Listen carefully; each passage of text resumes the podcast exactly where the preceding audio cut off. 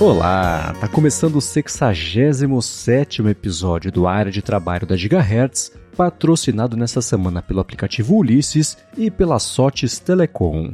Quem tá falando aqui é o Marcos Mendes e assim como toda semana, a Bia Kunz e Garota Sem Fio também tá por aqui. Tudo bom, Bia? Tudo bem, Marcos? Olá, pessoal. Ah, é bom dar um respiro de tecnologia, porque eu tô há três dias só escrevendo sobre diabetes e não vi nada de tecnologia.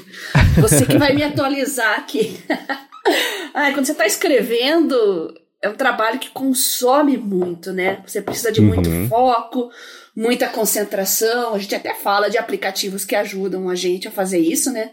Mas é impressionante como três dias me sugaram, assim, lendo muito paper, pesquisando, depois redigindo. Olha, um abraço para todo mundo que produz trabalhos científicos, que escreve, que prepara a aula, porque olha, é cansativo. e você nesse processo todo usou conceitos que a gente conversa aqui, usou chat GPT, foi tudo mão e caneta e papel, usei, como é que foi? Usei, uhum. Na hora de pensar dados epidemiológicos atualizados, eu, bom, como eu falei, eu uso o Bing Chat, né? Sim. Então, é. eu trabalho com o Bing Chat junto aqui, então eu peço ajuda dele na hora de pesquisar para mim dados epidemiológicos atualizados. Aí eu vou lá, vejo as fontes, porque ele cita fontes, né? Dou um confere, vou direto ao ponto, então me economiza bastante tempo, vejo se tá tudo certinho. E, mas ajuda mesmo na hora de selecionar os artigos, né? Porque às vezes a gente, a gente lê o resumo, lê o título, pá, opa, esse vai me ajudar. Mas na hora de ler, mesmo você vai deixando de lado, hum, não era o que eu queria saber, não era o que eu estava procurando. Então, essa ferramenta dele falar né, poder falar para você. Explica para mim o que, que metodologia que ele usou para esse trabalho aqui. Ah, pois então, aqui ele, ele pesquisou adesão a tratamento de diabetes com pacientes já hospitalizados. Eu falei, putz, não é isso que eu quero. Uhum. Então eu já descarto aquele, aquele artigo, né? Ah, então, poupa muito tempo, mas é bom esclarecer que ele não vai fazer o trabalho para você. Você pode até pedir para ele redigir, mas eu não gosto, eu gosto desse processo criativo de escrever o texto, né? Então, a parte de pesquisa para mim é que é fundamental usar o GPT. Agora o, o Bing Chat está com o GPT-4 também, então está uhum. funcionando tudo muito bem. É, o GPT-4 faz, vai falar sobre isso no final do episódio, mas faz uma diferença absurda mesmo para todo mundo que usa, fala é. Aí tira a rodinha da bicicleta e dá para ir, né? O Bing é muito bom, ter, ter, ele dentro do navegador é muito bom. Uh, não fui a fundo testar o Opera, muita gente fala que o Opera está fazendo isso também. Mas parece que o Bing Chat está mais afinado, a Microsoft está investindo nisso, tanto que a gente viu essa semana eles anunciando, né? Uh, o Copilot aí dentro do sistema operacional, dentro do Windows. Então, é o futuro, minha gente. Não vai dar uhum. para negligenciar isso mais, tá? Vai ser realidade para todo mundo. É isso aí.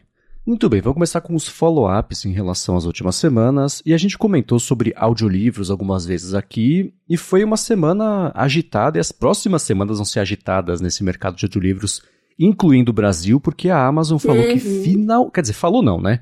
Uh, vazou, o pessoal descobriu, né? O pessoal do Tecnoblog postou lá que é, já tem página no ar, inclusive, que ela finalmente vai lançar a Audible aqui no Brasil, né? Poxa, demorou, hein? Eu estava conversando com isso com uma colega e também com uma professora que adoram audiolivros e elas me deram muitas dicas de como elas ouvem, né? Então, certos títulos tem pessoas no YouTube que narram os livros, né? Então nós ficávamos trocando figurinhas. Ah, esse narrador é bom. Ah, esse não é. Não sei como é que fica a questão de direitos autorais. Confesso que acho que o YouTube não vai atrás disso, porque é uma pessoa lendo como é que a uh, uh, vai ter uma ferramenta de direitos autorais controlando isso. Isso foi uma coisa que me pegou e eu fiquei ali pensando. Mas tem alguns uhum. youtubers, algumas pessoas que têm canais também que fazem exclusivamente a narração de, de audiolivros. Então, e muitos fãs, viu? Tem bastante visualização, muita gente gosta de audiolivros.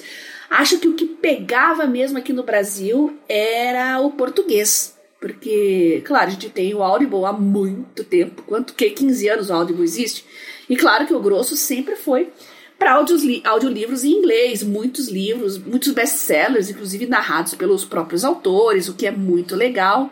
Mas agora finalmente o Audible tá vindo de forma oficial para o Brasil, né? Uh, na página de testes lá fala que vai ser um preço fixo, R$19,90 por mês. E vai entrar no mercado aí que, além da, da dos narradores de YouTube, tem Storytel, Toca Livros. Não sei se você conhece algum outro. Não, não conheço. Eu sei que o Spotify vai entrar nessa brincadeira também. Agora, antes de falar sobre isso, deixa eu te dar um susto, Bia. A Audible existe há 28 anos. Caramba! eu falando 15, eu falei 15 pensando, não, é 20, é 20. Eu fiquei pensando ali com os meus botões. Claro que é 20, é. já existia nos anos 2000, mas 28 anos. É, Legal. Você acertou que a Amazon comprou há exatos 15 anos, foi em 2008, mas uhum. ela foi lançada, foi, enfim, fundada, Caramba. saiu em, em 2000, não, em 95. Muito antes de muitos ouvintes nossos aqui terem nascido, o que é meio absurdo, né? Antes Mas cá de estamos. Netflix, gente. Olha Aham, só. verdade. Caramba. E, bom, vai, vai custar 20 dólares. Eu vou deixar na descrição aqui o link da matéria do Tecnoblog que explica direitinho, mas 20 dólares. Uhum. 20 reais por mês vai custar. E a própria tá Amazon ótimo. fala, ó, ainda tá em teste, né? Tá em beta, etc.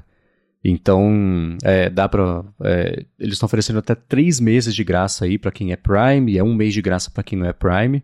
Então pode ser um, uma boa enquanto espera a segunda atualização desse mercado que o Spotify, é, o Daniel Eck, que é o CEO do Spotify, anunciou internamente que eles vão lançar agora suporte a audiolivros, só que de um jeito diferente. Já tinha, na verdade, audiolivros, só que você uhum. comprava meio avulso e era uma zona porque eles queriam, não queriam ter que pagar 30% para Apple, então você mandava no site, você comprava no site, aí para Android chegava um e-mail com o link, era uma zona. Aí agora vai ser como? Vai ser um catálogo mesmo, que vai crescer com o tempo. E as pessoas que assinam o, o Amazon Prime. As, tô, tô com sono ainda. As pessoas que assinam o Spotify, elas vão ter 15 horas por mês para escutar audiolivros sem ter que pagar mais. E aí vão comprar ah, mais horas, acho que é incremental de 10 em 10 horas por um preço lá. E não é o ideal para quem vai consumir muito é, os audiolivros, mas uma coisa que eu vi o pessoal falar assim: ah, tudo bem, né? Você usa o do, do Spotify para experimentar um livro ou outro, se você gostar, você escuta lá no, no Audible da Amazon. Ah, tá. Pode ser um jeito. Né? Legal. Né? Mas Legal. eles falaram que vão ter aí 70% dos best-sellers e é uma coisa que.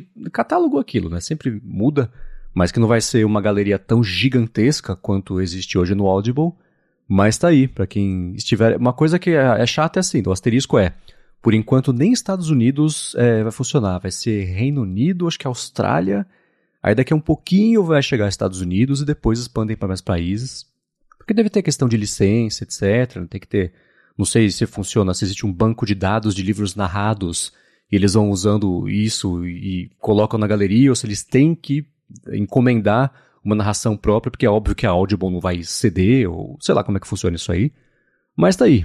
Muitos movimentos no mercado de audiolivros, né? O que é curioso porque passou, sei lá, 15 anos meio quieto isso, e agora, na última semana, bombou. Legal, legal. E já aproveito para atualizar vocês aí que o livro Reflexões sobre o Podcast, para quem gosta de podcast, acompanhou o surgimento dessa mídia, Uh, esse livro já existia em versão física né, há 15 anos, saiu a versão em áudio dele, está disponível aí na Amazon, no YouTube, só vocês procurarem aí na internet. É, diversos pioneiros de podcasts no Brasil é, falam sobre suas experiências, como começaram a interagir com essa mídia, como criaram seus podcasts. Então lá vocês vão ter oportunidade de ouvir muita gente boa lá do tempo em que tudo era mato Inclusive, uhum. esta que vos fala também tem um capítulo com a minha história lá e eu estou narrando. Ah, que legal. Então agora vocês podem ver, ler, fiquem à vontade e contem para mim o que vocês acharam. Alguns autores, coautores, é, atualizaram, uma vez que tem, tem 15 anos de diferença aí, né? Atualizaram suas impressões, adicionaram informações novas. Eu mantive a minha, eu optei por manter a minha e acho que os caminhos que o podcast seguiu e seguem hoje mereceriam um, um outro capítulo, teria muito mais coisa para falar. Então, quem gosta, quer escutar umas historinhas lá de como os pioneiros começaram a fazer podcasts, procurem aí nas plataformas reflexões sobre o podcast. Vai ter link, é claro, aqui na descrição do episódio. E seguindo aqui com os follow-ups, a gente comentou sobre o Google Podcasts, que vai ser encerrado, na verdade, né? E tudo vai lá para o YouTube Music. O Eliseu Rezende falou que o Google Podcasts também realiza download de forma gratuita, e agora com a migração para o YouTube Music Premium, ele acredita que o cenário vai mudar. É... Ele falou que é usuário do YouTube Music Premium e do Google Podcasts, então agora vai estar tá tudo em um só lugar. E aí é, a, a nosso questionamento é: será que vai ter as adaptações para escutar podcast, né? Que é diferente de você dar play num hum. vídeo, né? Podcast existem é. Desde o consumo de playlists até o ordenamento das coisas, até você acelerar se você quiser a voz, até melhorar a voz, cortar uhum. silêncios, etc, etc, etc. Então é, sei lá. Para quem não é, sei se já rolou é. essa migração, mas para quem já estiver escutando no YouTube Music, manda pra gente como é que tem sido a experiência, até pra gente poder informar o pessoal aqui, mas sei lá. É, Exatamente. Tô, tô, não tô muito confiante não com essa mudança. Nos atualizem porque eu também não sei, tá? Não, uhum. Nunca ouvi podcasts no Spotify, nunca ouvi em nenhuma outra plataforma, porque eu tô no Pocket Casts aí um caminhão de anos, né? Uhum. Já expliquei isso anteriormente, para mim funciona super bem, tô super habituada. Então, não tenho planos de mudar. Então, vocês que usam diferentes plataformas, contem pra gente aí como é que como é que tá sendo essa migração. Uh, quem for ouvir livros também no, no Spotify, mais pra frente, né? Então, também contem pra gente. Uhum. Todo mundo que gosta de audiolivros, contem pra nós como vocês estão ouvindo livros. Mandem um feedback pra gente lá na página do podcast gigahertz.fm barra feedback. Mandem lá no meu Telegram, arroba Bia Kunze, lá no meu Twitter, Garota Sem Fio. E mandem pro Marcos também, quem quiser passar para ele aí as suas impressões. Manda aí no MVC Mendes nas redes todas, exceto aquela outra. Mas uma coisa que eu ia também falar sobre podcasts, e também sobre o Spotify, na verdade, é que eles aproveitaram o Dia Mundial do Podcast, que foi dia 30 de setembro agora, e anunciaram que, enfim, eles vão dar suporte a capítulos para podcasts. Aí uma outra coisa também para ver se o YouTube hum. Music Premium vai dar suporte, né? Mas vai ter suporte uhum. nativo a capítulos, que antes eles só entendiam capítulos se você na descrição do episódio colocasse o timecode lá de cada capítulo. Não era o que é embedado no MP3 com capa diferente, né, etc. Uhum. E eles fizeram uma parceria com a OpenAI, ou enfim, estão usando as APIs do Whisper e estão colocando nos podcasts, nos episódios, a transcrição automática já de tudo que é dito, né? Então, depois que é publicado, leva um tempinho, mas aí indexa, se você arrastar para cima ali no, no, reproduzindo agora, não sei como é que chama a tela quando está escutando ativamente uma coisa com a tela cheia, uhum, você arrasta, uhum. aparece lá a lista de capítulos e já a transcrição sincronizada com a reprodução do, do episódio. Boa. Eles parecem estar tá usando o modelo mais básico de transcrição, então tem, você vai lendo ali, tem umas coisinhas erradas, né? O fonema é parecido, mas a palavra mesmo que tá lá é, é errada, mas é, tá aí. Eu achei interessantes essas novidades que pintaram no Spotify e talvez até Legal. justamente para tentar diferenciar um pouquinho do que vai ser o lance do Google, né? E, enfim, tava na hora uhum. de dar uhum. suporte a capítulos, né? Mas agora finalmente chegou. Nossa, lembra quando surgiu isso? o iPod Vídeo, se eu não me engano, né? Quando começou a ter imagens nos capítulos, eu achava uhum. que nossa, muito revolucionário, muito legal. Poxa, eu ainda acho já que a gente tá mágico, falando de antiguidades, né? ainda é, né? Mas naquela época o iPod era mágico, né? Tinha uhum. uma aura, sei lá, não sei explicar. Agora, um update bem interessante que pintou nessa última semana foi sobre aquele papo de tablets. Tablets não, né? Mas dispositivos eletrônicos nas salas de aula, para os livros digitais, aquela polêmica toda. O Jonatas Costa, que tinha já mandado alguns feedbacks pra gente, ele mandou o seguinte: de 2013 a 2015, ele foi coordenador de uma escola particular em Campina Grande, lá na Paraíba, e idealizou o projeto que foi implementado no ensino médio dessa escola. Ele falou que viajou o país conhecendo exemplos e possibilidades também de utilização de tablets em sala de aula. E no projeto dele foi implementada uma estrutura com um iPad para cada aluno e professor em todas as salas de aula do ensino médio. Era tudo monitorado pela TI, com uma rede dedicada usando os AirPods, os AirPods, né? Os AirPorts Express e a estrutura também para espelhar a tela dos dispositivos como Apple TV. Tudo isso em cada sala e dependendo da atividade, o aluno ou o professor podiam espelhar ali a tela para passar para a classe inteira. Né? Ele falou que todos os apps necessários e solicitados pelos professores eram instalados previamente né, pela equipe de TI e todos os iPads eram monitorados por um aplicativo para identificar qualquer mau uso, tá entrando no Safari, entrando no Facebook, esse tipo de coisa, né? Ele falou que um benefício foi tirar aquela mochila pesada das costas dos alunos e um outro uhum. foi introduzir para eles a questão de uma boa utilização, né, responsável de dispositivos.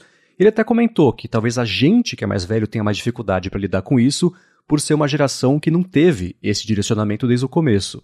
Ele falou que não se tratou também a pessoa de substituir o livro físico pelo digital, mas sim desenvolver todo um projeto pedagógico com uma metodologia ativa, né, para que a usabilidade dos dispositivos tivessem uma função clara. Por exemplo, uma atividade no formulário do Google com questões para o aluno resolver no caderno, e aí, no caderno mesmo, né, físico, caneta e papel, e registrar as alternativas num tablet lá no formulário, e com isso o professor ou professor identificava cada item de cada sala ali com mais equívocos por parte da turma e dedicava mais tempo a isso. Ele falou que, ó que curioso, a maior dificuldade foi com os professores e não com os alunos, porque os professores resistiram à utilização de tablet porque aumentava o trabalho né, para preparar os materiais, preparar as aulas absorvendo esse jeito novo e etc.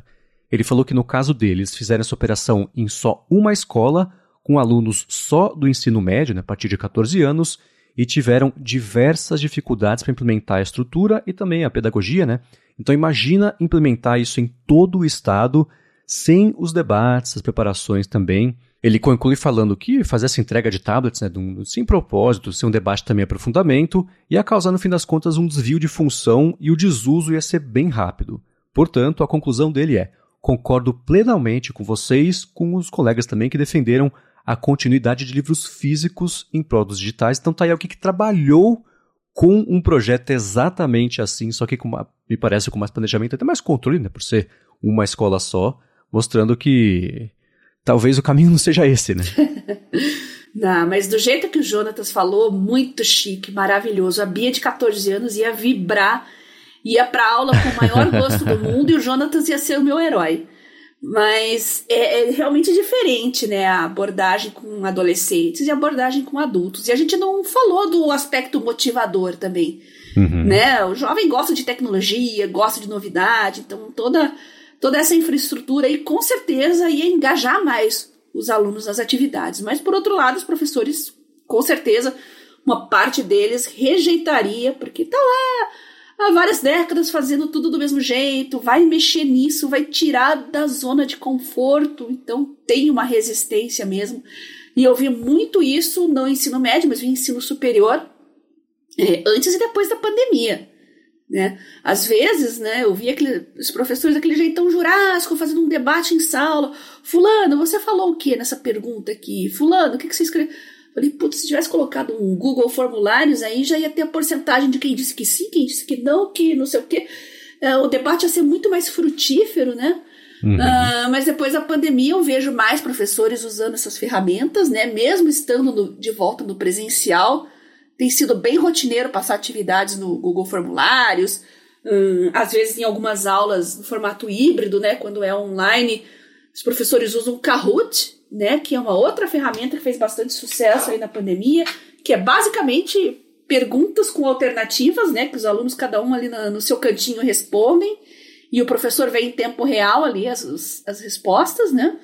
Então, uhum. foi gradual, mas realmente a pandemia foi o tranco para que se tirasse um pouco essa aversão dos mais velhos a ferramentas digitais pedagógicas. Obrigada pelo seu feedback, viu, Jonatas? Adorei, muito bem detalhado, muito bem explicado. Quem me dera eu tivesse estudado na sua escola. muito obrigado mesmo. Você dedicou para, mandou pra gente um documento super estruturado, bonitinho, com os argumentos, uhum. ficou bem legal. Muito obrigado a Jonatas. E pro pessoal que também já teve experiências ou positivas ou ruins com isso, sigam mandando pra gente, que eu acho que é um tema bem interessante pra gente abordar e importante também para todo mundo poder falar sobre isso e debater sobre isso do jeito melhor informado. Agora eu vou trazer Beleza. uma última atualização aqui de um assunto que a gente veio tratando, é, que é sobre listas, que pintou uma novidade interessante na última semana. Mas antes disso, eu vou tirar um minuto do episódio para agradecer o aplicativo Ulisses, que está mais uma vez patrocinando aqui o Área de Trabalho. Ulisses é de longe o meu app favorito, mais poderoso aí de produção de texto que eu já usei, E ele tem sido o meu único app, na verdade, de escrita desde 2015, então há quase 10 anos aí, desde que eu comecei a trabalhar só com o iPad, aí eu voltei para o Mac e trouxe o Ulisses junto comigo, né? Eu uso ele para tudo que tem a ver com produção de texto. Começo e-mail, roteiro, pauta aqui dos podcasts, nota de episódio, fica tudo no Ulisses, porque ele dá suporte a tudo isso. Eu já comento é, exatamente o que isso quer dizer. Né? Ele tem um suporte bacana também a Markdown, por exemplo. Então, várias funções, variações, na verdade, do Markdown, que eles falam que são os flavors, né? As adaptações aí para você poder dar de um jeito rápido colocar link, o negrito, o itálico, enfim, né? Formatar o texto. E uma coisa que eu sei que muita gente gosta do Ulisses é a coleção de ferramentas de produtividade que eles oferecem, tipo o objetivo de escrita. Então, ó, preciso escrever não sei quantas palavras até o fim do dia ou até o fim da semana. Ele vai marcando para você como é que está o seu progresso, coloca um, um, uns medidores ali, né, para você entender melhor como é que está isso aí de você atingir essa meta. Ele tem várias funções também sobre editoração de e-books, né? Tem um monte de integração também para você exportar direitinho para o WordPress, para Medium, Microblog, Ghost também. E além disso, tem um painel super bacana, além desse da ferramenta de produtividade. Esse sim eu uso o tempo inteiro, que deixa eu acompanhar em tempo real como é que está ali, quantas palavras, os parágrafos, o tamanho do texto, o tempo de leitura em voz alta, por exemplo, né, para você saber mais ou menos como é que está ali o volume do que você escreveu. E ele deixa também você agrupar é, em pastas, colocar as notas em grupos diferentes, com ícone, com cor, vai ficar bem fácil de você organizar, bater o olho, saber onde está cada coisa. Isso para mim é essencial porque eu uso desde sempre, então tem muita coisa lá, mas eu nunca perdi nada, é muito fácil de achar. Né? Eles recentemente ganharam, por exemplo, suporte a equações matemáticas, então aquele LaTeX que você escreve uhum. mesmo como escreve é, é, não em texto plano, mas ainda assim tem lá uma estrutura para você escrever. E a hora que você dá saída a isso, aparece mesmo a equação com a fórmula, a estrutura mesmo de, de, de notação matemática. E também tem suporte a você exportar para blog, para tudo isso, é, direto a partir lá do Ulisses. E eles finalmente, uma coisa que fazia muita falta, mas ganharam recentemente, é a opção de você duplicar projetos, arquivar também, para ficar mais fácil de você lidar com isso aí. Por fim, eles têm um sistema que é muito confiável de sincronia, né? Então, nunca fiquei na mão, nunca precisei acessar uma coisa rapidinho a partir do iPhone e não estava lá porque não funcionou. Não, funciona super bem a parte da sincronia. Você pode usar o iCloud, por exemplo, para você sincronizar as suas notas. E o Ulisses está disponível para iPhone, para iPad e para Mac.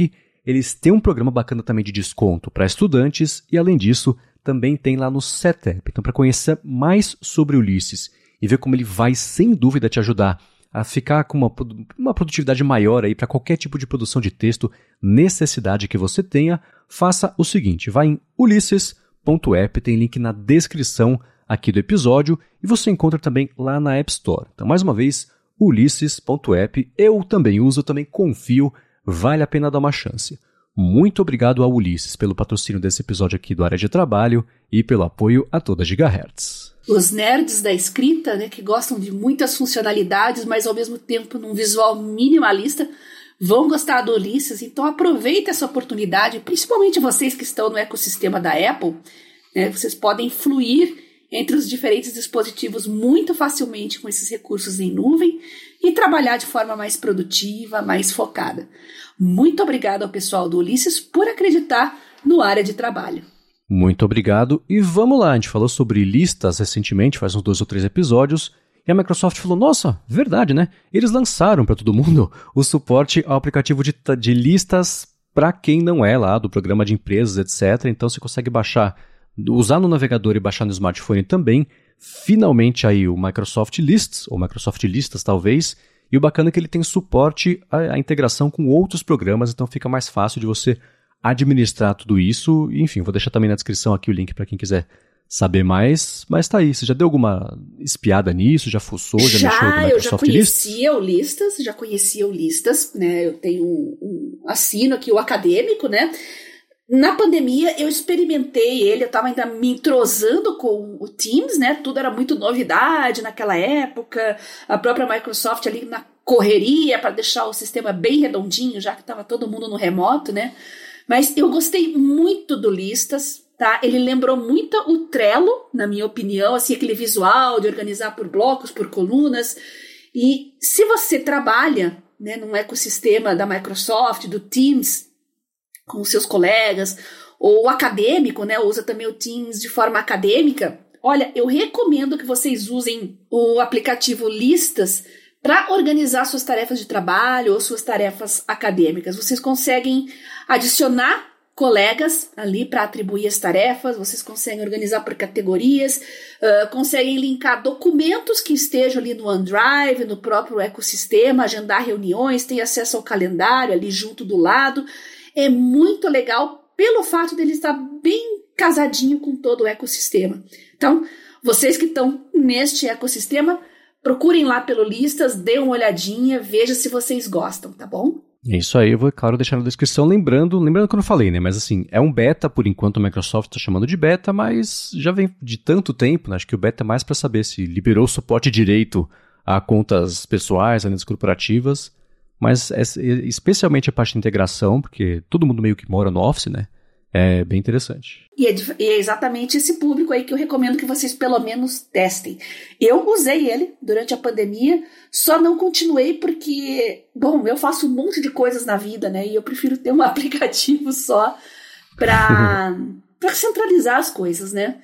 Mas para quem está no meio acadêmico, para quem está no meio profissional e, e toda a sua vida está focalizada dentro da Microsoft, dentro da suíte da Microsoft, vale muito a pena testar sim e contem para mim depois se vocês gostaram, tá bom? Boa. Agora, uma coisa que nem ia virar pauta aqui pra gente entrar direto já na, na, no primeiro grande assunto do episódio de hoje, mas que a gente precisava comentar porque foi muito assustador.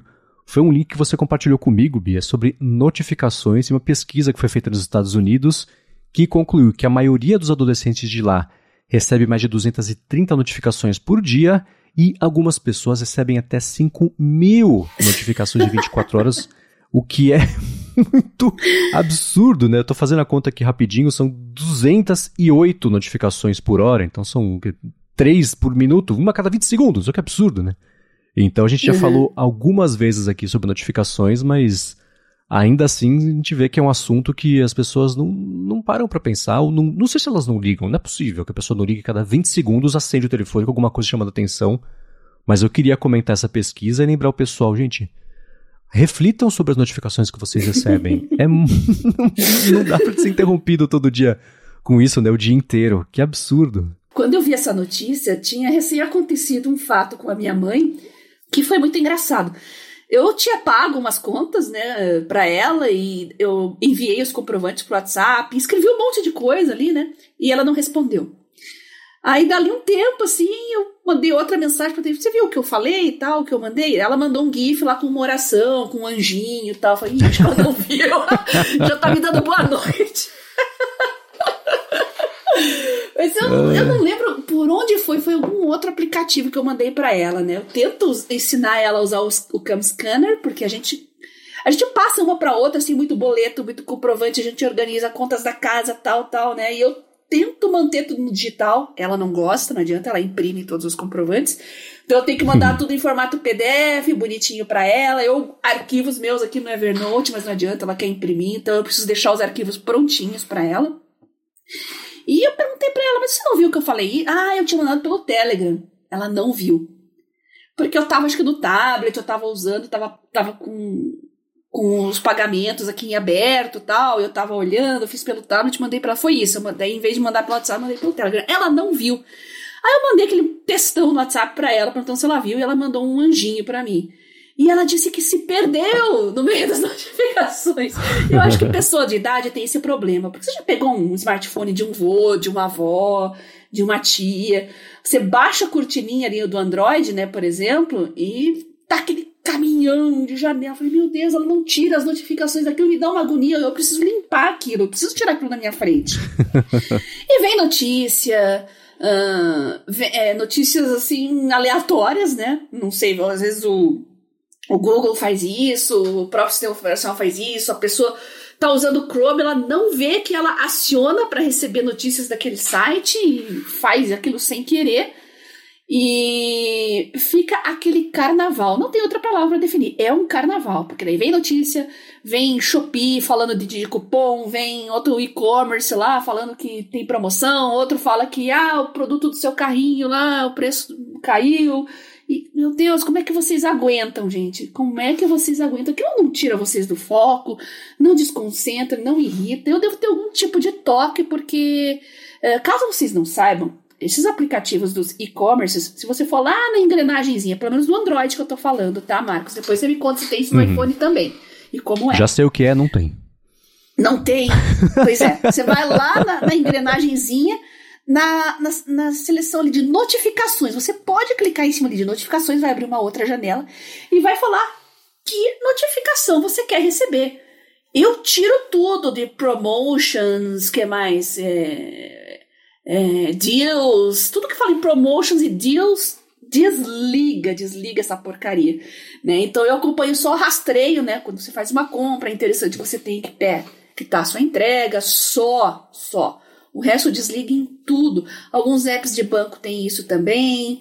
Uh, mas acho que o principal é, é notícias e e-commerce, que é o inferno. Acho que são os principais vilões aí dessas 5 mil notificações aí. E é impressionante como o brasileiro não se preocupa com isso, né? o leigo, pelo menos, o, o nosso tio e tia de todos os dias, né? Eles não se preocupam muito com isso, tá lá. E o celular fica na mesa e apita o tempo todo. Às vezes eu, eu fico irritada. Eu tenho alguns problemas de hipersensibilidade com o som, sabe? Então eu já perguntei assim, mas meu Deus, pro meu pai também, não, não te irrita esse negócio a cada cinco minutos dá um, dá um plim aí? Às vezes ele vem me falar, ah, me irrita, como é que eu faço pra tirar? Só que é muito complicado para ele, então ele prefere deixar tudo no silencioso. eu tento explicar as coisas, falo, não, não, muito complicado, não. Ó, então tá bom, pai, é aqui, ó, eu mudo aqui, coloca nesse, nesse não perturbar, que é o aparelho da Samsung dele, né? É só o não perturbar. Ele não vai te perturbar para nada. Aí ele amou, ficou feliz e tá usando o não perturbar. só. É, isso, você falou do lance do, do Android lá com aquela. Se desce a, a, a, central de notificações, sei lá, e tem aquele monte de coisa. Me veio aquela imagem na cabeça daqueles navegadores, tipo o IE, na época que as pessoas instalavam uhum. sem querer, né? Aquele bando de barra de pesquisa. Eu vou te mandar no Telegram, você vai ver o que me veio na cabeça agora, a imagem de como é que eu, eu vejo o mundo Android de quem é assim. Eu vou deixar na descrição aqui também. É aquela, aquela cena de que você abre o IE, tem 60 barras diferentes de pesquisa é. ali instaladas e um, um, um dedo de conteúdo, né? E elas brotavam, né, Marcos? Brotavam. Sim, um belo, sim. Um porque... belo dia, você ligava o seu computador, abria o seu navegador. Da onde apareceu essa barra maluca aqui que eu nunca instalei isso? Mas me veio essa, essa imagem na mente.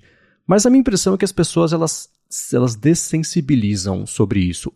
Ficar pipocando notificação ali o tempo inteiro no telefone é assim que é o telefone. Né? Eu lembro, por exemplo, quando comecei a sair com a Larissa, ela não silenciava nenhum. Ela tá, bom, médico é sempre um monte de grupo, né? E discutindo trabalho e grupo de amigo, etc. E era assim, o telefone dela não passava 10 segundos sem chegar uma notificação do WhatsApp. Eu falava, você não fica maluca com isso? E de tanto pentelhar ela, começou a ficar sensibilizada de novo com isso. Eu falei, nossa, é verdade, não sei como é que eu conseguia conviver é. com isso antes.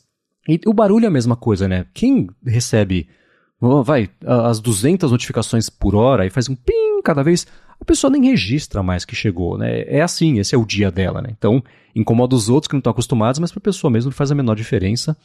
Mas eu cacei aqui no, no, no iPhone, no Screen Time aqui, eu recebi ontem, eu achei que seriam umas 40, foram 99 notificações, o que para mim é um absurdo. Deus. São quase três dígitos, né? É. Então, mas é de, de, de, mensagens que eu converso com o Rambo, tem o grupo do ADT que a gente fala pouquinho ao longo da semana, e a Larissa, né?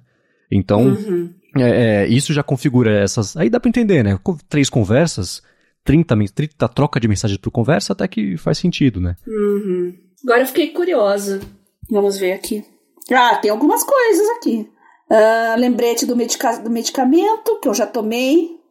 Um, Google, chuvas com trovoadas, notificou o tempo. Tem um tweet do Cimepar, é o único tweet que eu conto do Twitter que tem notificação para mim é do Cimepar, que é justamente ah, interpérios climáticos, né, do nosso uhum. dia a dia. Quem está em Curitiba precisa muito disso, né? E tem um boa noite aqui pra mim de ontem ainda. Só, gente. Hoje, só isso, tá?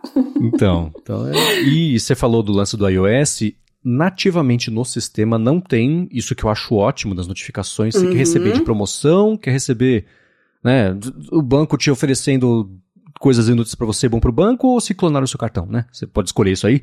No caso do iOS não tem isso, mas alguns aplicativos, o iFood, alguns de banco oferecem isso.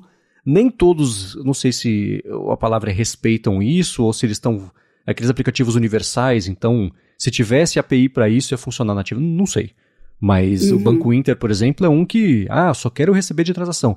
Tá bom, ó, tá aqui a promoção, Super Pix, não sei o que, concorre não sei quanto, dá vontade de jogar o telefone na parede, né? Mas a maioria que tem essa configuração dentro do aplicativo até que respeita o iFood, era insuportável e melhorou muito aí nos últimos é, anos. iFood, a respeito bem lembrado. disso, né? Eu também desliguei. O meu banco tinha isso. Aliás, eu comecei a me atentar mais a esse tipo de coisa durante a pandemia, porque notificação de banco, para mim, é, eu fiz uma transação e acabou. Uhum. É isso que eu quero saber, né? Tava eu, linda, sossegada lá, meio da pandemia, todo mundo em casa. Tava sem comprar nada faz tempo, de repente o PIN do banco. Eu quase tive um infarto, alguém está usando meu cartão. Porque é só isso que eu recebia de notificação, né? E não era, gente, era uma live de uma cantora sertaneja que ia ter na pandemia que o banco estava promovendo. Meu Deus do céu. Desse dia em diante, depois desse quase mini infarto, eu fui em todos os aplicativos que tinham esses, esses, tweet, esses tweets, não, esses, essas notificações promocionais e fui lá um por um e desliguei. Eu não me preocupava tanto porque eu também deixo o, aparelho quietinho na maior parte do tempo, mas é ruim quando uhum. você vê todas aquelas janelas depois, é bem irritante. Então, eu fui nos principais ali e-commerces, fui no banco, fui no iFood e desliguei todo mundo. Melhor coisa que vocês têm a fazer, tá? Uhum. E não ativem notícias no, no, no, navegador de celular, não, tá? Pelo amor de Deus, isso é outro inferno.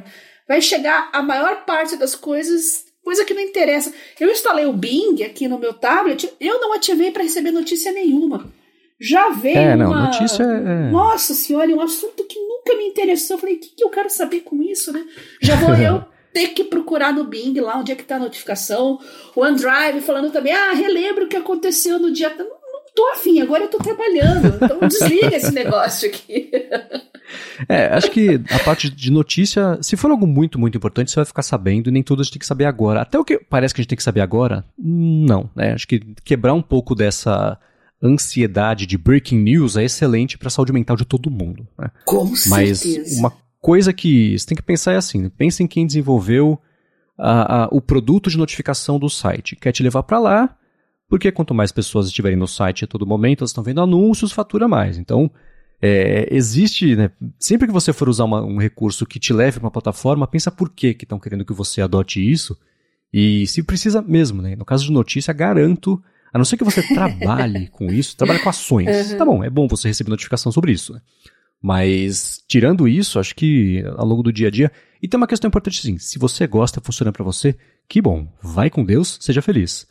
Mas para a maioria das pessoas é o lance do incômodo é. que a gente nem percebe mais que é um incômodo e o alívio mental de você não ter que lidar com isso todos os dias é muito gratificante. Então, no uhum. máximo, que uma coisa que dá para fazer, isso deve ter no Android, eu sei que tem no iOS, é aquele lance das notificações silenciosas. Eu uhum. recebo notificação, por exemplo, do Gmail, mas não aparece para mim. Se eu baixo a central de notificações, arrasto para cima de novo as notificações, aí aparece o Gmail porque é a hora que eu escolhi ver se chegou aquele tipo de notificação e não me interrompeu a qualquer momento. E, enfim, e-mail a gente já falou bastante sobre administração aqui, mas ainda assim essas pequenas coisinhas, faça um teste assim, pessoal, tira uma hora de um dia para resolver só isso, configurar isso no telefone. Nos primeiros dias vai ser estranho, mas depois se pintar uma notificação que não deveria ter passado por esse um aplicativo, sei lá, que você instalou depois ou que você não configurou para receber notificação, chegou algo promocional, parece que espeta o olho, assim, você fala, como é que, como que você está me interrompendo para falar sobre isso que é sobre você e não sobre mim, né? Então uhum. vale a pena fazer essa reflexão e, enfim, quem tiver outros métodos, ou não, fala assim, eu recebo notícia, eu gosto, não consigo viver sem isso, é bom por causa disso, disso, manda pra gente, gigahertz.fm feedback, que é sempre bom também trazer o outro lado aqui, apesar de eu achar que é, esse alívio mental é bem-vindo para todo mundo, especialmente nessa era em que não existe alívio pra, em lugar nenhum, né? Trabalho, vida pessoal. Então vale a pena exatamente, fazer exatamente. essa reflexão, né? É, eu sei que eu sou um ponto fora da curva, né? Eu me irrito com som de ar-condicionado, com som de ventilador. Então, as notificações sempre me incomodaram muito. Mas o que vocês têm que falar para os familiares de vocês que não são tão engajados assim com tecnologia é para tomar cuidado com o malware, né? Tempos atrás eu postei um vídeo de um malware meio camaleão que se disfarça de aplicativos que a pessoa já tem instalado no celular. Sim. E é muito engraçado que a pessoa tenta desinstalar, arrasta ali, o ícone só muda. Vira um Chrome, de repente vira um AliExpress, de repente vira um, um outro ícone de qualquer coisa ali que tem no, celular, né?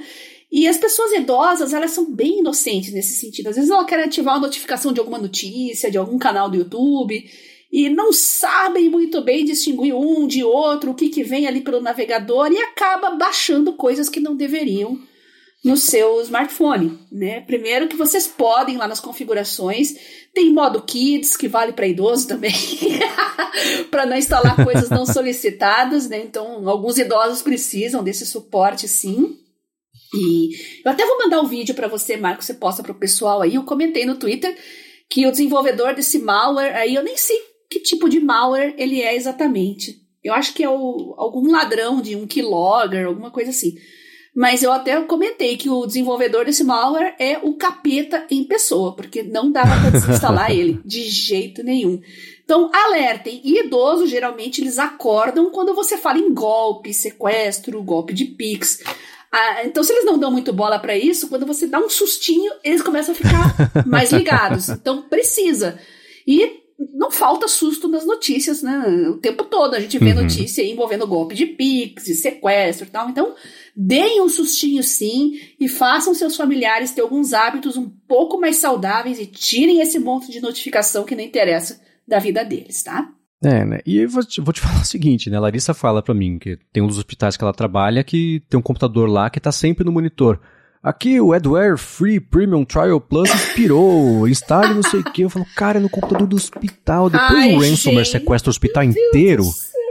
Né? Minha mãe comprou, Marcos. Ela comprou um antivírus no Mac.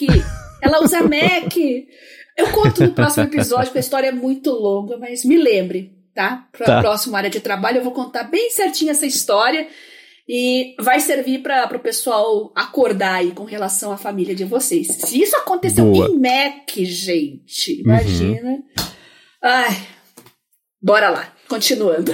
Bora lá. Tá, eu vou fazer o seguinte, eu vou trazer aqui um assunto que eu vi recentemente que despertou o meu interesse, dei uma espiada nele, achei que ele pode interessar muita gente que escuta aqui o área de trabalho e é um novo método, meu Deus, de organização? É, mas tem aqui um, um, uma semente interessante que acho que pode ajudar o pessoal, que é o Paramétodo, que é lá do Thiago Fortes, que é do, do, a gente comentou algumas vezes do Second Brain, né? Tem o livro lá, Building a Second Brain. Mas antes de falar sobre isso, eu vou tirar um minuto do episódio para agradecer e dar as boas-vindas de volta, um bom retorno a Sotes Telecom, que está de volta aqui patrocinando o área de trabalho. E para quem não lembra, a Sotes Telecom é uma operadora de voz e dados que oferece soluções de telefonia para empresas e ela tem um serviço de PABX na nuvem que é a solução perfeita para sua empresa ter mobilidade e facilidade para a instalação de ramais e de linhas telefônicas.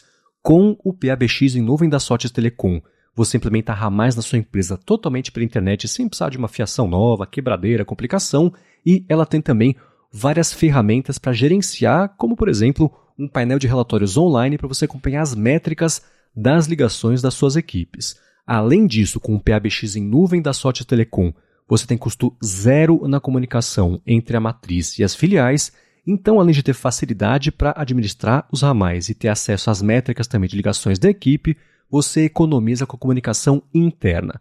Uma outra coisa bacana é que em São Paulo e São Bernardo ela oferece um serviço de link dedicado de fibra ótica para empresas.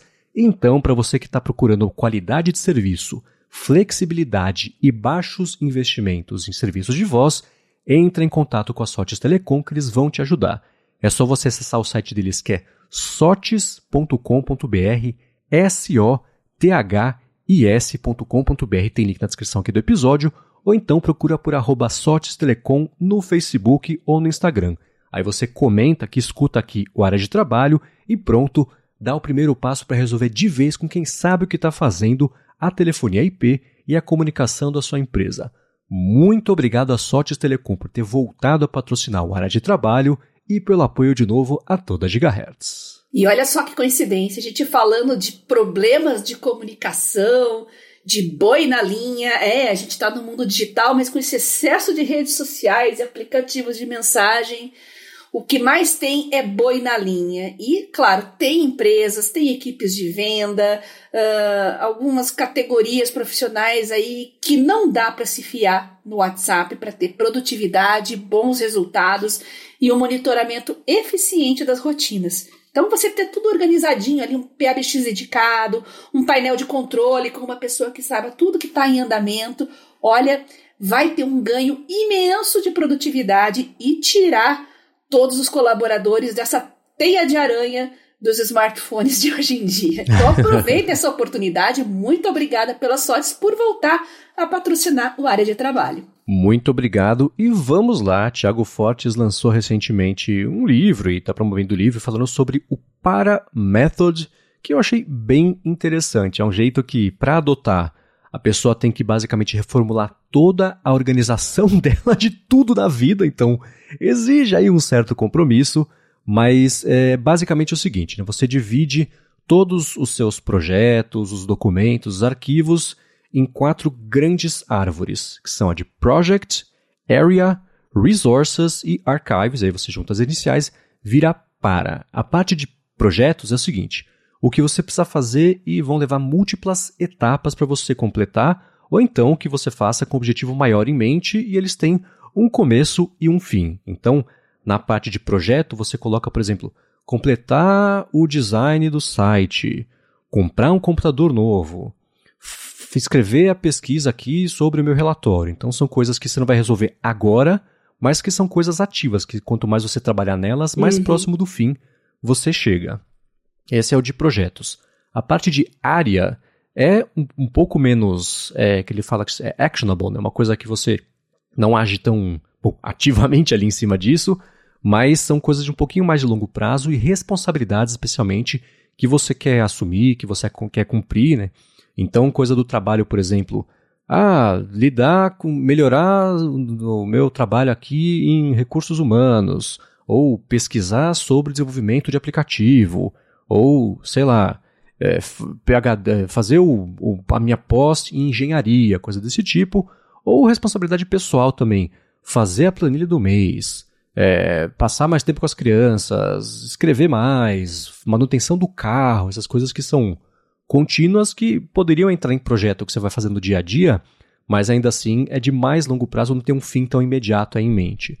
A parte de recursos são os assuntos que você quer investir que podem ser úteis para você no futuro. Então, por exemplo, sei lá, ler, é, coletar documentos sobre café, é, aprender a fazer anotações. Muito do que a gente fala aqui, inclusive no podcast, entraria aqui na parte de recursos, que são as ferramentas que você vai ter e vai construir para si mesmo ou si mesma, para poder lidar até com a parte de, de area e também de projetos.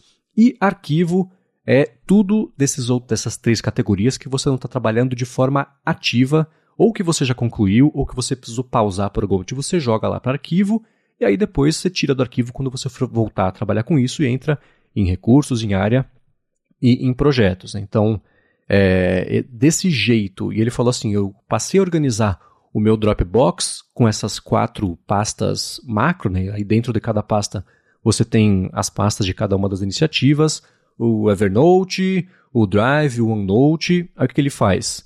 Além de colocar a mesma estrutura em todos eles, ele numera, então a pasta Project é um Project, dois Area, para ficar sempre nessa ordem, até ficar fácil de navegar.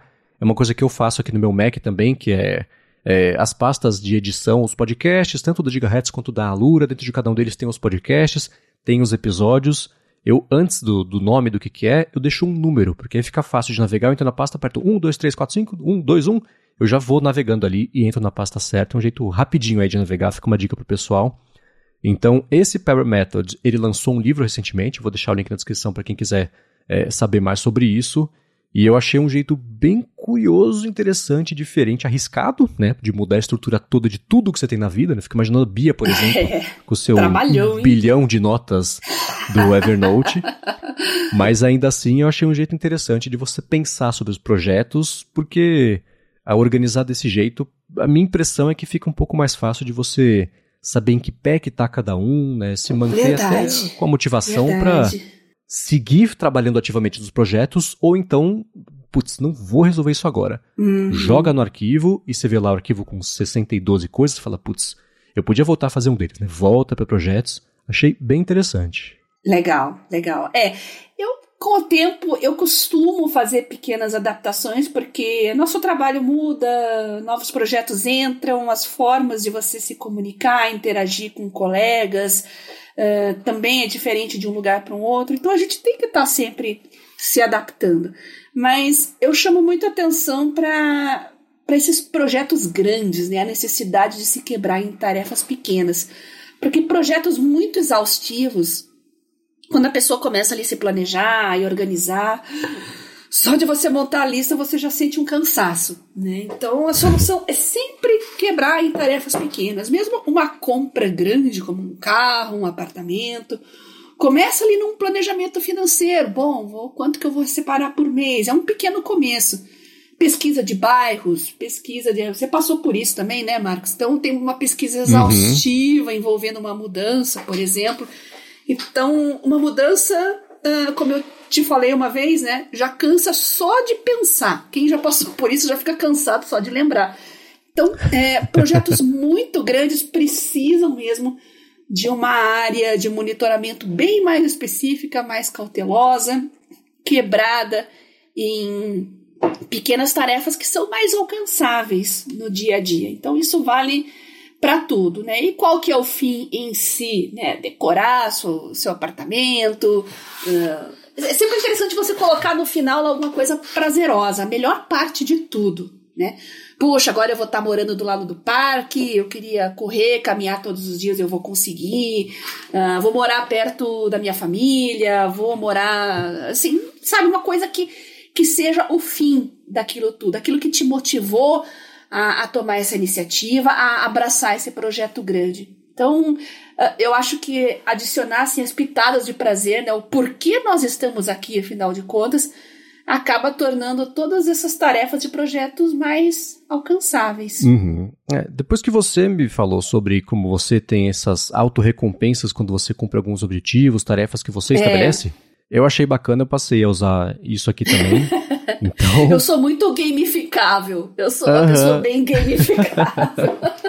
e não é nem, eu não sei nem se aqui entra a gamificação, mas eu vou fazer uma comparação esdrúxula, mas que vai fazer sentido, tá? Não é pra ofender você e nem a mim, na verdade, né? É que nem o cachorrinho que ganha o biscoitinho depois de dar uma voltinha. Ou de deitar e ah. rolar, sabe? é isso, é o lance da reafirmação, né? É, e funciona, verdade. né? Acho que não sei funciona. se evolutivamente a gente tem alguma coisa que liga melhor nesse sentido, mas faz sentido. E eu passei a me dar algumas recompensas também.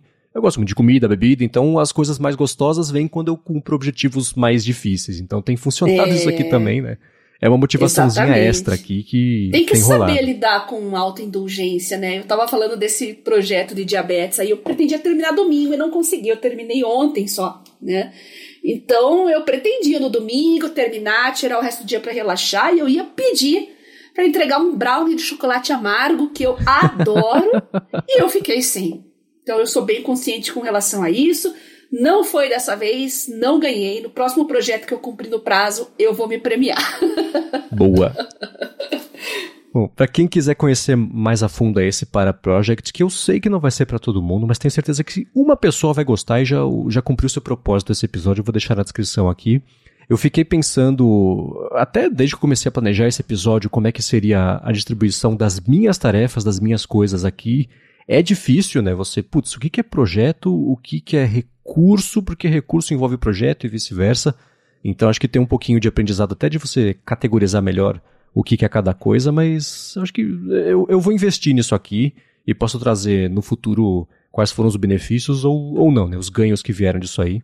Mas tá aí, vou deixar na descrição o link para um vídeo e para o livro para quem quiser mergulhar mais a fundo aí a respeito disso. É, eu sabia que esse nome, eu sabia que esse nome não me era estranho, sabe? Eu tô com o Kindle aqui e eu já tinha baixado a amostra desse livro. Eu vou baixar ah. ele aqui então para ler e a gente pode debater mais a respeito do futuro. Boa. Agora eu vou fazer o seguinte, eu vou trazer aqui uma pergunta área de trabalho responde, a parte que você que está escutando pode interagir com a gente se você tem uma dúvida, um, um comentário, feedback, se está faltando algum assunto, tem muito de um assunto, fala pra gente, gigahertz.fm feedback, a gente leva isso em conta não só para planejar os próximos episódios, mas também os temas, as perguntas, e falando em pergunta, foi isso que o Rony Peterson fez, que ele falou que é professor do ensino superior no curso de jornalismo e queria que a gente desse para ele sugestões e dicas também sobre como elaborar prompts para o chat GPT que possam auxiliar ele no trabalho acadêmico. Então, preparação de aula, produção de artigo científico, correção de atividade e coisas desse tipo. Diga lá, Bia. Puxa, não vou saber dizer isso agora, mas você me deu uma ideia sensacional. Fazer um podcast especial do área de trabalho com o tema prompts, porque dá para falar tanta coisa disso, gente. Agora saiu o Dolly novo e eu tô assim abismada com as coisas que estão surgindo, né? Quero explorar um pouco mais isso também.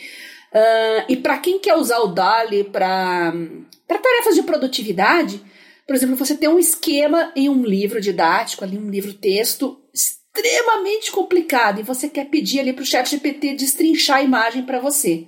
Ou então pedir para o Dolly fazer um esquema uh, de uma estrutura de um corpo humano, alguma coisa que você queira ter um lado mais artístico, mais criativo, para você colocar num trabalho. Então, tem essas duas vias, né, de, de, de forma de você usar imagens. E fica a dica aí, então, gente. O que, que vocês acham de fazer um podcast especial só sobre prompts? Eu vou acionar aí um convidado especial pra gente, então, Marcos. eu acho que a gente pode fazer um podcast bacana só sobre isso, para as mais diversas áreas de atuação profissional, estudantes, criativo, escritores e até ilustradores também. Por que não usar a tecnologia em seu favor, né? Boa. Gosto da ideia. O que eu vou falar pro, pro Rony é o seguinte, né? Umas coisas que eu venho aprendendo, tanto de uso próprio, quanto também participando do Hipsters Fora de Controle da Alura, que tem gente muito inteligente, muito ligada no que rola sobre IA. Para o chat GPT, uma coisa que até eu escutei recentemente o Casey Newton falando, que é um jornalista, ele tem o Platformer agora, que é, enfim, um veículo, um newsletter que lida com tecnologia. Ele falou que ele estava vendo muito o hype sobre o chat GPT e vendo as pessoas falar como era uma coisa incrível, como tinha mudado a forma como se relacionavam com o trabalho e com a tecnologia, e que ele não entendia de onde vinha isso, porque ele é uma pessoa bem informada, uma pessoa curiosa sobre tecnologia, mas ele usava e. É, ok, né? Aí ele falou assim: aí eu assinei o GPT-4 e é um uhum. outro planeta em relação ao GPT-3,5, é, que é o gratuito. Também. Né? Uhum. Então, a primeira coisa, talvez, que eu vou dizer para o Rony é assim: experimenta por um mês, e aí vão ver as dicas que eu vou dar a seguir. Mas, to, uh, porque o, o 4 ele tem a estrutura de. Eu vou chamar de raciocínio, mas não é, mas todo mundo entendeu. Né?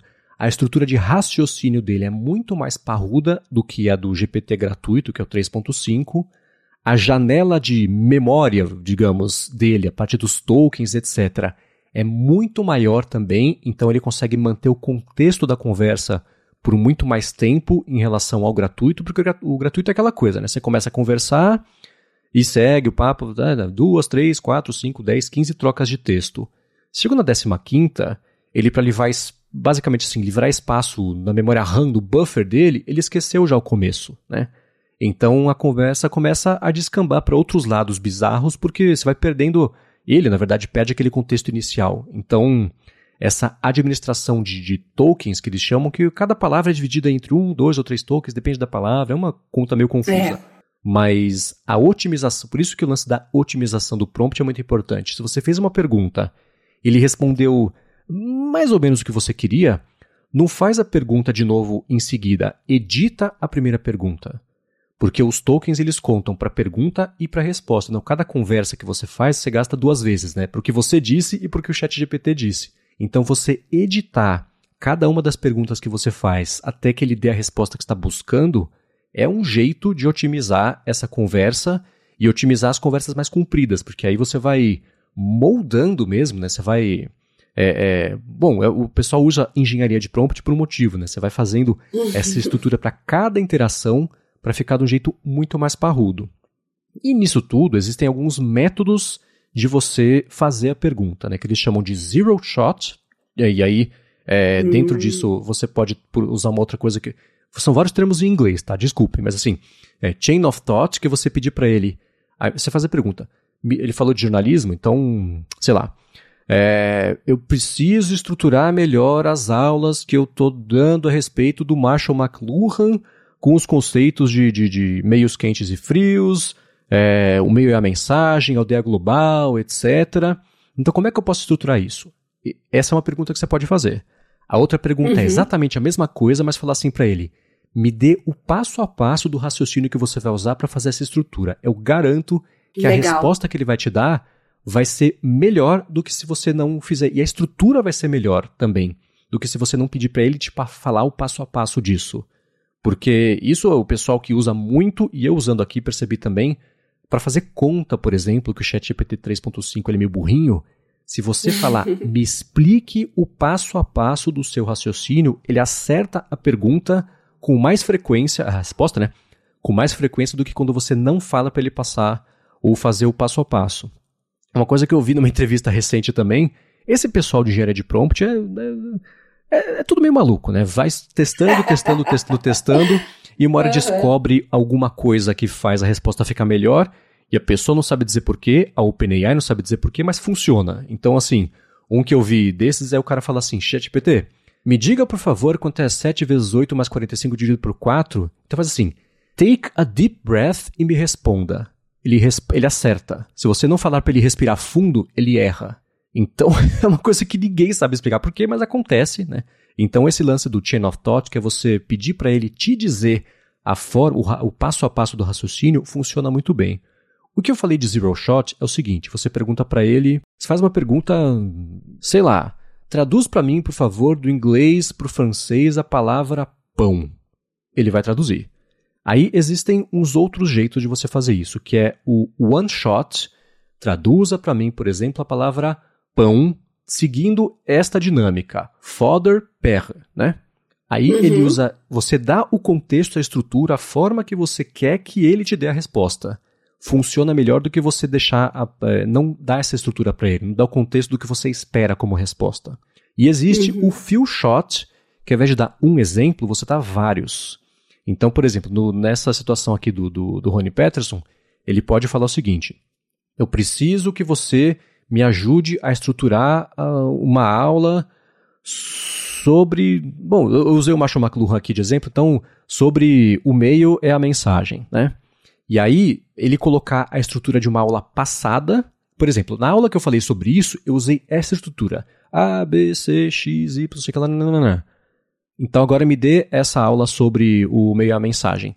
Ele vai entregar a aula usando essa estrutura que ele próprio recebeu de exemplo, e a resposta vai ser muito mais dentro do que o Rony espera do que deixar uma resposta aí livre. Se ele colocar vários exemplos, que é o lance do few shot, a resposta vai ser ainda melhor direcionada mais eficiente para o que ele está buscando.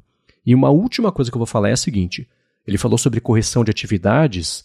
Existem diversos plugins, e agora nativamente também, tanto o Google Docs quanto o, Excel, eles estão dando suporte a você importar para as planilhas as APIs da OpenAI para você fazer o que você quiser uhum. com as planilhas, o que é ótimo. Né? Então, por exemplo, é, sei lá, vamos supor, eu, eu vou dar exemplos tudo bem conceitual aqui assim alunos e alunas fizeram uma avaliação da aula tal. Aí você fala para o chat GPT, por favor, classifique, é, joga isso claro na planilha, né? Classifique os reviews dos meus alunos aqui de acordo com a identificação de sentimento do melhor para o pior. Exemplo de sentimento bom. Aí você coloca uma resposta. Exemplo de sentimento ruim. Coloca outra resposta. Vai!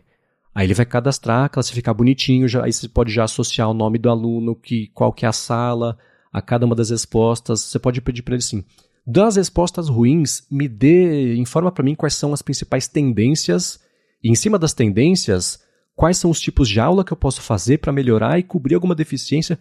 Então, essas coisinhas que você pode pedir em cima de um volume maior de dados podem ajudar bastante, mas aí de novo entra o lance de que talvez seja melhor assinar o GPT-4 para fazer isso, ao invés de usar o 3,5, porque a janela de memória que ele vai ter vai ser muito maior para poder explorar, esmiuçar esses dados sem que ele perca o fio da meada e ele trabalhe lá na frente em cima de uma coisa que ele já esqueceu que estava lá no começo, aí você direciona para qualquer lado, fica impossível de você é, direcionar desse jeito. Então, usando esse negócio do zero shot, one shot e few shot, e usando também esse lance do chain of thought de fazer o próprio GPT ficar refletindo a cada etapa do que ele for falar para você, por que, que ele fez isso, né, de onde veio e para onde vai, isso tudo eu acho que pode ajudar bastante em preparação de aula, na produção de artigo científico, especialmente né, para a parte do, do, do Chain of Thought, e na correção de atividades. Existe um trabalho que não sei como é que as atividades chegam para ele, né, se já é digital ou não. Existe uma questão importante de privacidade, então é mexer nas configurações lá da, da conta do, do, da OpenAI. Se você preferir, né, Rony, não dê acesso, não, não, não usar os meus dados para análise, retreinamento, etc., porque, de certa forma, são dados de alunos e alunas também que entram nesse bolo. Né? Então, tem uma questão de privacidade aí que cada pessoa lida com isso da forma que acha melhor. Mas acho que essas dicas. É, eu não tenho nada mais específico para dar, porque eu não sei como é são as estruturas das aulas, né? Eu puxei um, um, um tema aqui que é, me veio agora do lance do Marshall McLuhan, mas ainda assim eu acho que isso pode ser um começo de uma ajuda. E espero que tenha ajudado. Eu dei exemplos meio genéricos também para ajudar mais gente, ainda não ser tão específico. Mas essas coisinhas eu acho que são um, um jeito de sair aí do, do, do, ponto morto nisso e dar uma acelerada meio rápido. Não, sensacional. O Rony já tem um ponto de partida e muitas dicas legais que eu vou usar também. E no mais, fica aí a sua sugestão em banho-maria. A gente pode fazer um episódio sim só sobre prompts, que eu acho que o pessoal vai adorar. Muito bem. Bom, para achar os links do que a gente comentou ao longo do episódio, vai em gigahertz.fm barra adtrabalho barra 67 ou dá mais piada nas notas aqui do episódio. Quero, é claro, agradecer ao aplicativo Ulisses e a Sotes Telecom pelo patrocínio do episódio de hoje, a vocês que avaliam, que recomendam, que interagem com a gente para ajudar a deixar o podcast ainda mais útil para vocês e a você, Bia, por nos ajudar semana após semana a ter uma vida mais produtiva e com menos notificações. Eu que agradeço você, Marcos, por participar desse projeto maravilhoso, dando muitas dicas e também aprendendo com os nossos ouvintes que são maravilhosos, sempre dando muitas sugestões, comentários. Vocês podem me procurar no Twitter, arroba Garota Sem Fio, ou então mandar no meu Telegram em privado, arroba Pia Kunze. Vocês podem pedir também para mim lá os links dos nossos grupos no Telegram, né? O Produtividade Móvel, o Mundo Sem Fio, o meu canal. E fica em aberto aí para quem quiser mandar mais pautas, mais assuntos, assim como o Rony nos mandou. Podemos fazer episódios dedicados também. E muito obrigada aos nossos patrocinadores que estão sempre viabilizando esse projeto, trazendo o melhor para os nossos ouvintes. Muito obrigado. E para falar comigo, se vocês quiserem, MVC Mendes lá no Mastodon, no Instagram e no Threads. Eu apresento aqui na Gigahertz o A Fonte toda segunda-feira com Felipe Espósito e a área de transferência toda sexta-feira com Guilherme Rambo, Gustavo Farei e Bruno Casemiro. Apresento, como eu comentei, o Hipsters Fora de Controle para a Alura, que sai lá no feed do hipsters.tech, mas é um específico, sai toda sexta-feira sobre IA aplicada. E escrevo para o Mac Magazine. Muito obrigado mais uma vez pela audiência de vocês e a gente volta na quarta que vem. Beijoca sem fio a todos e até a próxima.